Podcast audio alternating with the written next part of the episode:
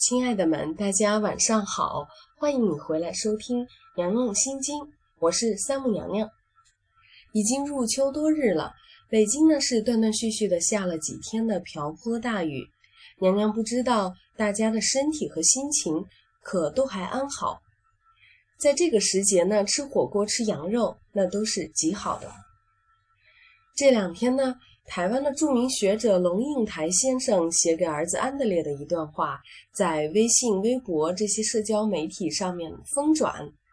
这段话呢是这么说的：“孩子，我要求你读书用功，不是因为我要你跟别人比成绩，而是因为我希望你将来会拥有选择的权利，选择有意义、有时间的工作，而不是被迫谋生。”当你的工作在你心中有意义，你就有成就感；当你的工作给你时间，不不不剥夺你的生活，你就有尊严。成就感和尊严给你快乐。娘娘想，这段话之所以能够风靡社交网络，大概是因为现在的八零后、九零后都在面临着人生事业重要选择的关键阶段。究竟我们应该顺从我们当今社会强大的、蛮横的、单一的价值观，去赚足够多的金钱，在社会上取得某种所谓的地位和尊严，度过自己表面辉煌、内里腐朽和贫瘠的随波逐流的一生？还是应该勇敢地听从自己的内心，选择最能够给我带来成就感和尊严，以至于能让我长久的快乐的职业呢？生存还是毁灭，这是个问题。呃，实际上呢，龙应台先生的这段话是出自他写给儿子的一篇文章。他的这篇文章呢是这样的：儿子，那天我问你，你将来想做什么？我注意到你很不屑于回答我这个问题，所以跟我胡诌一通。是因为你们这个时代的人对未来太自信。所以不屑于我这一时代的年轻人时一样讲究勤勤恳恳、如履薄冰，还是其实你们对于未来太没信心，所以假装出一种嘲讽和狂妄的姿态来回避我的追问呢？我几乎要相信你是在假装潇洒了。今天的青年人对于未来潇洒得起来吗？法国年轻人在街头呼喊抗议的镜头让全世界都震震惊了。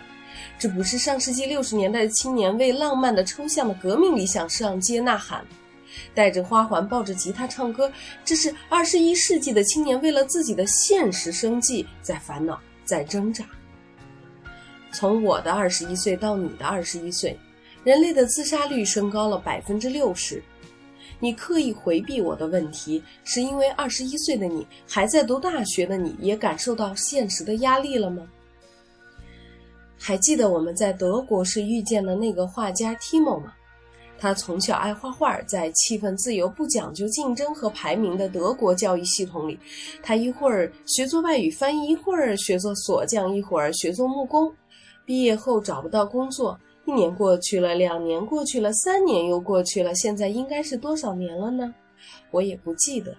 但是当年他失业时只有十八岁，今年他四十一岁了，仍旧失业，和母亲住在一起。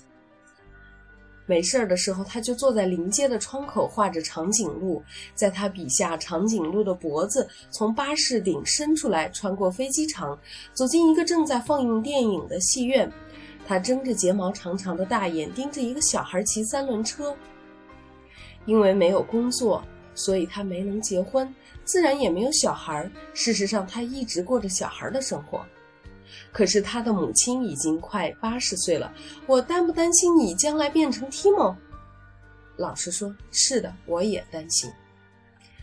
我记得我们那晚在阳台上的谈话，你说：“妈，你要清楚接受一个事实，就是你有一个极其平庸的儿子。”你坐在阳台的椅子里，背对着大海，手里手里拿着点着一支烟。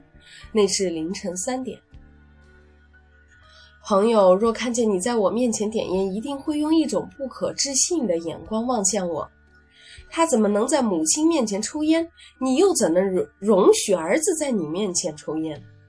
我认真的想过这个问题。我不喜欢人家抽烟，因为我不喜欢烟的气味，更不喜欢更不喜欢我的儿子抽烟，因为抽烟可能给他带来致命的肺癌。可是我的儿子已经二十一岁了，是一个独立自主的成人。是成人就得为他自己的行为负责，也得为他自己的错误承担后果。一旦接受了这个逻辑，他决定抽烟，我又如何不准许呢？我有什么权利和权威来约束他呢？我看着你点烟、翘起腿抽烟，吐出一团轻雾，恨不得把烟从你嘴里拔出来丢向大海。可是我在心里对自己说：“请记住，你面前坐着一个成人，你得对他像对待天下所有其他成人一样。你不会把自己朋友或一个陌生人嘴里的烟拔走，因此你就不能把眼前这个人嘴里的烟拔走。他早已不是你的孩子，他是一个别人。”青年的成长是一件不容易的事儿，大家都知道。但是要抱着你、护着你长大的母亲学会放手，把你当某个程度的别人，也不容易啊。你哪里平庸了？我说，平庸是什么意思？你回答道：“我觉得我将来的事业一定比不上你，也比不上爸爸。你们俩都有博士学位。”听到这句话，我有点惊讶。我几乎可以确定，我不太可能有爸爸的成就，更不可能有你的成就。我可能会变成一个很普通的人，有很普通的学历，很普通的职业，不太有钱，也没有名，一个最最平庸的人。你捻熄了烟，你会失望吗？现在我又我已忘了当时跟你是怎么说的，说我不会失望，不管你做什么，我都高兴，因为我爱你。或者很不以为然的跟你争辩平庸的哲学，或者很认真、很认真的试图说服你，你并不平庸，只是你还没有找到真正的自己。我不记得了，但是我可以现在告诉你，如果你平庸，你我是否失望？对我最重要的不是你是否有成就，而是你是否快乐。而在现代生活的架构里，什么样的工作比较可能给你快乐呢？第一，他给你意义，你的工作不把你绑架，把你变成做工作的俘虏；第二，他给你时间，容许你去充分体验生活。至于金钱和名声，哪里是快乐的核心元素呢？假如横在你眼前的选择是到华尔街做银行经理，或者到动物园做照顾狮子、河马的管理员，而你是一个喜欢动物研究的人，我就完全不认为银行经理比较有成就，或者狮子、河马的管理员平庸。每天为钱的数字起伏而紧张而斗争，很可能不如每天给大象洗澡、给河马刷牙。当你的工作在你心目中有意义，你就有成就感；当你的工作给你时间，不剥夺你的生活，你就有尊严。成就感和尊严，给你快乐。我怕你变成画长颈鹿的 Tim，不是因为他没钱没名，而是因为他找不到意义。我要求你读书用功，不是因为我要你跟别人比成就，而是因为我希望你将来拥有更多选择的权利，选择有意义、有时间的工作，而不是被迫谋生。如果我们不是在跟别人比名比利，而只是在为自己找心灵安适之所在，那么连平庸这个词都不太有意义了。平庸是跟别人比。心灵的安适是跟自己比，千山万水走到最后，我们最终的负责对象还是自己二字。因此，你当然没有理由去跟你的上一代比，或者为了符合上一代对你的想象而活。同样的，抽烟不抽烟，你也得对自己去解释吧。到这里，龙应台先生的文章就结束了。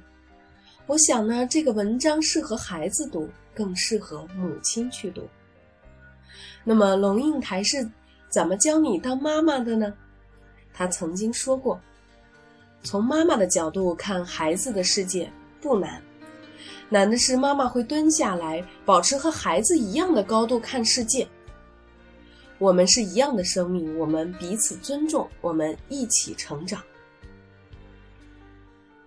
他还说：“我慢慢的、慢慢的了解到，所谓父母、父女、母子一场，只不过意味着你和他的缘分就是今生今世不断的目送他的背影渐行渐远。你站在小路的这一端。”看着他逐渐消失在小路转弯的地方，而且他用背影告诉你：不必追。他还说，父母亲对于一个二十岁的人而言，恐怕就像一栋旧房子，你住在它里面，他为你遮风挡雨，给你温暖和安全，但是房子就是房子。你不会和房子说话，去沟通，去体贴它，讨好它。搬家具时碰破了一个墙角，你也不会说对不起。父母啊，只是你完全视若无睹的住惯了的旧房子吧？我猜要等足足二十年以后，你才会回过头来，开始注视这没有声音的老屋，发现它已经残败衰弱，逐渐逐渐的走向人生的无。宇宙的灭，那时候你才会回过头来深深注视。所谓父母，就是那不断的对着背影，既欣喜又悲伤，想追回拥抱又不敢声张的人。今天娘娘看新闻才知道，原来成龙的儿子吸毒已经有八年了，而他的父母是身边唯一不知道这件事的人。就像龙应台先生说的，也许房祖名已经是成人了。不论现在的成龙和陈凤娇在家里心碎心焦、失望至极的面对面哭泣，都不能再代替已经成年的孩子去为他的行为负责。我想起比尔盖茨把自己的财富捐出来做慈善资金，在盖茨说：“中国现在有大量的财富。”来自各个不同的领域，中国的富人们会考虑怎么最好的使用这些钱呢？我的观点是，如果让子女继承巨额资产，对自己或社会都不是最好的选择。有人说儿孙自有儿孙福，如果儿孙能干，你给他钱有什么用呢？如果儿孙是无能一个，熊包一个，你给他钱又有什么用呢？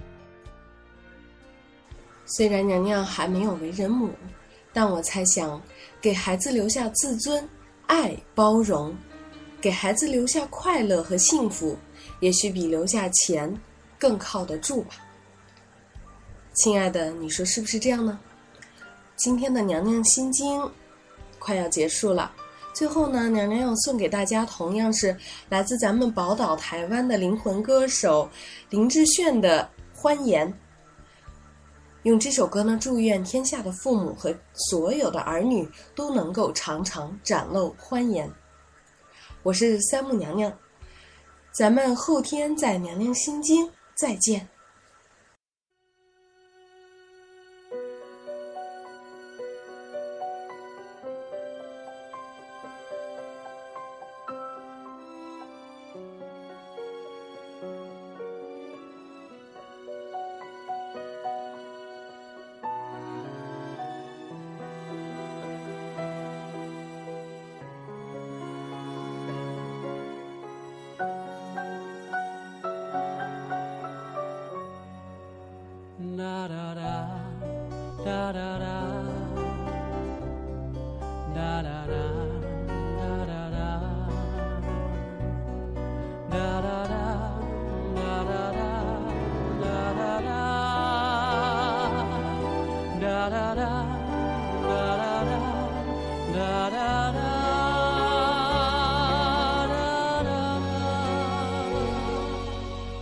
飘落着淡淡愁。一丝丝的回忆。